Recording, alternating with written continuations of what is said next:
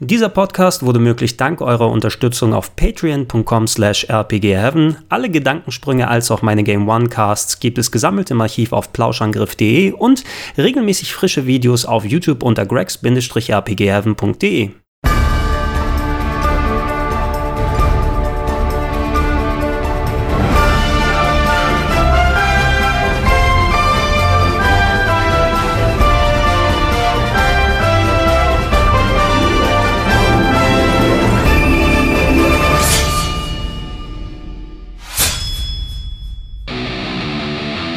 Seit über zwei Jahrzehnten gibt es für Actionfans im Kino so gut wie kein Vorbeikommen an Vin Diesel. Der bullige Schauspieler hat sich gerade mit der Fast and Furious Serie hervorgetan und äh, da gibt es ja gefühlt jedes Jahr einen neuen Eintrag, der hunderte Millionen von Dollar einspielt und äh, ihn damit zu einem der bestbezahlten Schauspieler Hollywoods macht. Seinen Start fand er aber nicht im reinen Actionfach, sondern im kleinen Sci-Fi Alien Horror Rip-Off Pitch Black. Dort hat er einen Charakter namens Richard B. Ridd Riddick porträtiert und äh, der bot nicht nur die Grundlage für Vin Diesels Karriere, etliche Sequels, sondern auch für einen der Einträge in der Top 101 der besten Action-Adventures aller Zeiten, nämlich The Chronicles of Riddick Escape from Butcher Bay.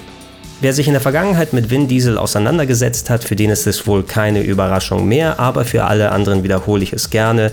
Neben Oberkörpertraining und dem Verfassen von blumigen Facebook-Posts hat Vin Diesel vor allem ein Hobby, er ist nämlich sehr, sehr nerdig drauf. Er spielt zum Beispiel leidenschaftlich gerne Dungeons and Dragons, ähm, hat in vielen seiner Filme bereits etliche Videospielzitate und Referenzen fallen gelassen und er hat sogar sein eigenes Spieleentwicklungsstudio eröffnet. Diese Firma hieß Tygon Studios und hat sich Anfang der 2000er gemeinsam mit den Schweden von Starbreeze an die Entwicklung von Escape from Butcher Bay gesetzt.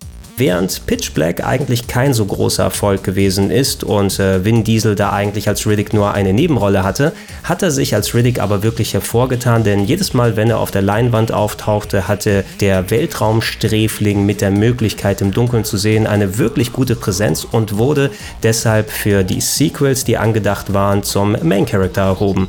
Leider ist der Film The Chronicles of Riddick, welcher Wiederspiel im Jahr 2004 erschienen ist, ein ziemlich großer Flop gewesen. Sowohl inhaltlich als auch vom Einspielergebnis her. Trotz hohem Budgets hat er nur einen Bruchteil des Geldes wieder reingeholt. Äh, und Schuld war daran, dass äh, ja, der Film aus dem Auge verloren hat, was Pitch Black noch sehr unterhaltsam gemacht hat, während dieser Film nämlich noch ein einigermaßen simpel strukturierter Alien Space Horrorfilm war, hatte man es hier mit einem Epos vom Ausmaße eines Dune zu tun, mit Versprechen auf vielen Titeln mehr.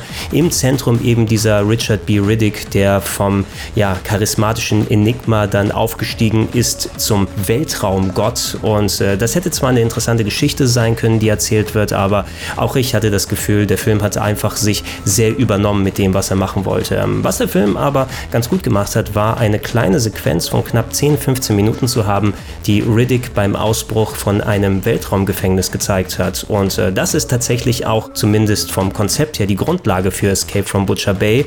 Rein von der Story her aus hat ähm, ja das Spiel nicht besonders viel mit dem Film zu tun, aber es versetzt den Charakter Riddick in ein Weltraumgefängnis. Zu Beginn des Spieles werdet ihr ins Gefängnis verfrachtet und müsst dann nicht nur mit eurer Situation erstmal zurechtkommen, sondern auch mit ja, einigen nicht so besonders freundlichen Mitgefangenen. Und dazu hat euch der Gefängniswärter auf dem Kika, kennt man vielleicht schon von einigen Ausbruchsfilmen, von denen sich äh, Vin Diesel und auch der Pitch Black Regisseur David Toohey haben inspirieren lassen, die beigetragen haben zum Storytelling des Spieles. Und äh, die haben es tatsächlich geschafft, das, was dem Film Chronicles of Riddick abgegangen ist, hier gut zu treffen, nämlich die Charakterisierung von ja, Riddick als Weltraum-Badass und äh, ja, eine interessante Location zu schaffen, die durchaus ein klein wenig offen ist. Ihr könnt euch im Gefängnis einigermaßen frei bewegen. Es gibt nicht nur Hauptstories zu verfolgen, sondern auch Nebengeschichten, wo ihr zum Beispiel dann am Ende mit äh, eigenen Waffen belohnt werdet. Schusswaffen sind meist kodiert, so dass nur die eigentlichen Besitzer sie aufnehmen können, sodass ihr hauptsächlich innerhalb des Spieles entweder auf Hand-to-Hand-Combat angewiesen angewiesen seid oder auf selbstgebaute Stechwaffen oder ihr verlasst euch natürlich auf die mannigfaltigen äh, Stealth-Möglichkeiten inklusive der Möglichkeit eben im Dunkeln zu sehen und äh, das war echt eine ziemlich interessante Umgebung, in die einen das Spiel reingeworfen hat. Wer sich mit der Video- und Computerspielszene Ende der 90er bis Anfang 2000er auskennt, dem werden etliche Vorbilder auffallen, bei denen sich Escape from Butcher Bay bedient hat. Ähm, es stecken natürlich nicht nur jede Menge Half-Life, Halo und Splinter Cell drin. Ähm, die Leute von Starbreeze haben gesagt, dass sie sich beispielsweise zum Teil auch an GoldenEye auf dem N64 orientiert haben und sogar für die Hand-to-Hand-Combat-Sequenzen sich äh, bei Punch-Out einiges abgeschaut haben, was tatsächlich eine ganz coole Idee ist. Ähm, das Schöne aber an Escape from Butcher Bay ist, dass es nicht nur eine Ansammlung an Ideen von anderen Spielen ist, sondern diese sehr kompetent aufarbeitet und doch was ganz Eigenes draus macht. Mir hat als Sci-Fi und Ausbruchsfilm-Fan vor allem die Stimmung sehr, sehr gut gefallen. Die hat mich teilweise an den mittlerweile etwas vergessenen Film The Fortress von Anfang der 90er erinnert. Der wurde von Stuart Gordon, dem Regisseur von From Beyond und Reanimator gedreht und hatte äh, Christopher Lambert in der Hauptrolle. Dagegen ist natürlich Vin Diesel als Riddick schon eine ganz andere Hausnummer und äh, ja, einher mit dem ist eben die sehr gute Spielbarkeit äh, gegangen. Als jemand, der auch gerne stealth, das ist eben ein Element, was sehr vorherrschend ist, weil ihr es vor allem auch mit Gegnern zu tun habt, die sehr überpowered sind und äh, ja, diese Portion funktioniert richtig gut. Allein die Möglichkeit eben, dass man im Laufe des Spieles dann im Dunkeln sehen kann und dadurch eine ganz andere Dynamik mit den Gegnern entsteht als reines Gunplay. Selbst wenn es dann auch in Konfrontationen geht, ähm, dafür, dass dieses Spiel aus der Ego-Perspektive dargestellt wird, es hätte weitaus schlimmer sein können, wie sowas im ja, Kampf funktioniert, weil Ego-Perspektive und Nicht-Ballern funktioniert nicht immer ganz so perfekt, aber die haben hier bei Escape from Butcher Bay wirklich eine ganz, ganz gute Mitte gefunden.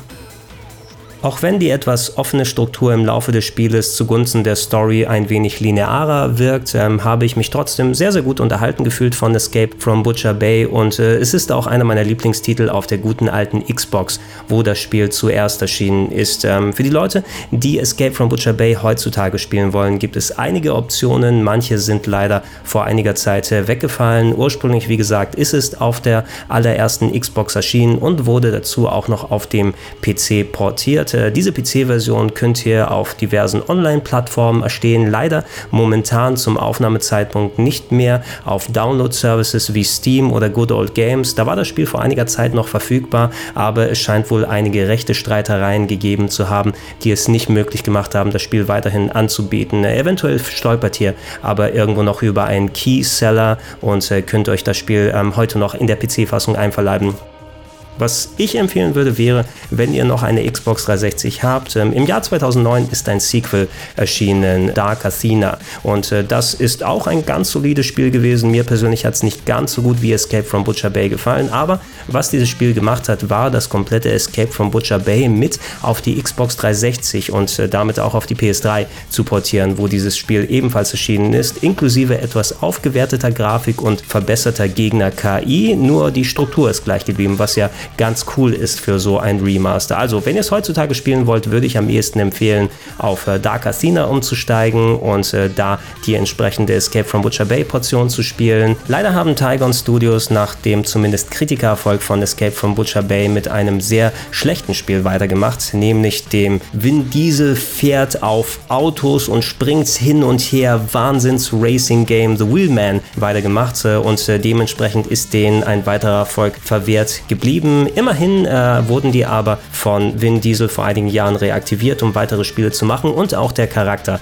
von Riddick ist ja nach dem Misserfolg des Filmes zu The Chronicles of Riddick wieder zurückgekommen. Und äh, ich persönlich würde mir hoffen, mehr davon zu sehen. Eventuell auch in spielerischer Fassung, denn wir sind beinahe schon da angekommen. Da wäre es auch Zeit, mal ein schönes Remake zu bekommen. Also, wenn die PC-Version nicht wieder auf den ganzen Download-Services auftaucht, würde ich mich darüber freuen, bald The Remaster für PS4, Xbox One und auch gerne die Switch zu sehen.